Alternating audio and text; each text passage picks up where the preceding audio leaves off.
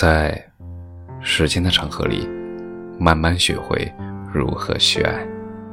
大家晚上好，我是深夜治愈师泽世，每晚一文伴你入眠。更多精彩尽在公众号“深夜治愈师”。女生也应该自强。今天的文章来自于听友投稿。我是一名女生。我把我的微信个性签名设置为“女生应当自尊自爱，更要自强自立”，目的就是为了提醒自己，要时刻记住这样的一句话：要懂得爱惜自己。因为上了大学之后，生活变得更加丰富多彩，身边也出现了各种各样的人，从他们的身上，我不自觉的。总结出了一些道理，那就是女生应当自尊自爱，更应该自强自立。自尊自爱就是爱惜自己，尊重自己。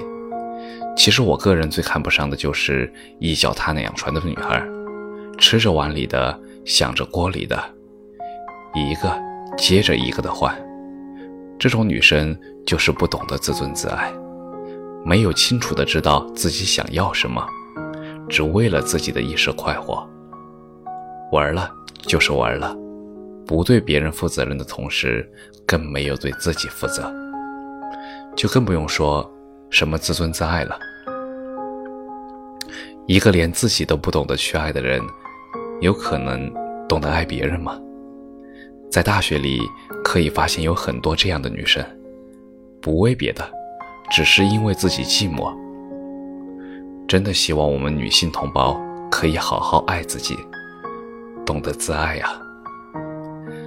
自强自立就是靠自己的努力，不依赖别人，勤奋进取，靠着自己的努力不断向上的一种良好品质。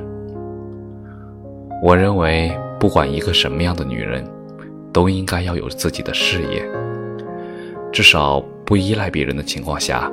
可以独自生活。我认为，在爱情中，男女都是平等的。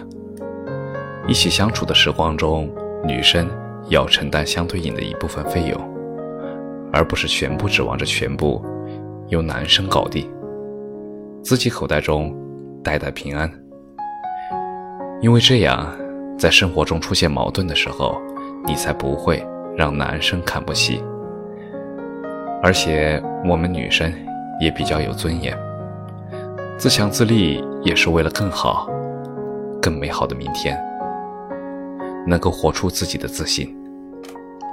女生一定要在自己出嫁之前，尽自己最大的努力去报答父母、孝敬父母，因为成家之后，我们就要离开自己的父母了，所以这就更加需要我们自强自立。